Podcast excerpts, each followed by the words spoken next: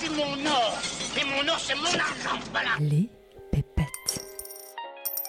N'ayez pas peur, madame, c'est de l'argent honnête. Et honnêtement gagné.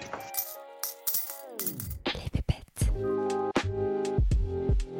Maintenant, il faut activer tous les leviers, tous les gestes qu'on peut faire à niveau individuel, tous les gestes qu'on peut faire avec euh, son argent, son épargne, et tous les gestes qu'on peut faire au travail aujourd'hui. On peut plus se permettre d'attendre, de dire en fait non, c'est bon, euh, c'est pas grave si euh, de 9h à 18h j'exploite un puits pétrolier, et puis parce que le soir en fait je vais manger végétarien, c'est bon, ça va le faire. Non, non, on n'en peut plus quoi. Malheureusement, on n'a plus ce choix-là. Les investissements responsables sont pas rentables.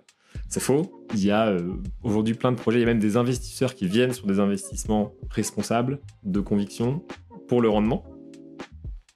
Si tout le monde s'attend dans le financement de la transition, euh, ça va pas le faire. C'est-à-dire que si l'État attend que les Français financent des choses, que en fait non, les entreprises s'y mettent aussi, ça va pas le faire en fait. Donc il faut que tout le monde, si on veut réussir en tout cas cette transition et limiter les conséquences du réchauffement climatique, il faut que tout le monde s'y mette ensemble. Euh, Je me souviens, tu vois, ça m'a marqué le témoignage de Vivian qui vient de s'installer.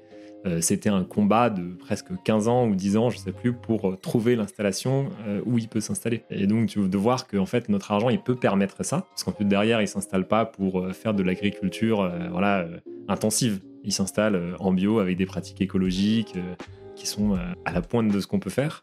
Et donc, c'est hyper impressionnant. C'est hyper fort comme témoignage.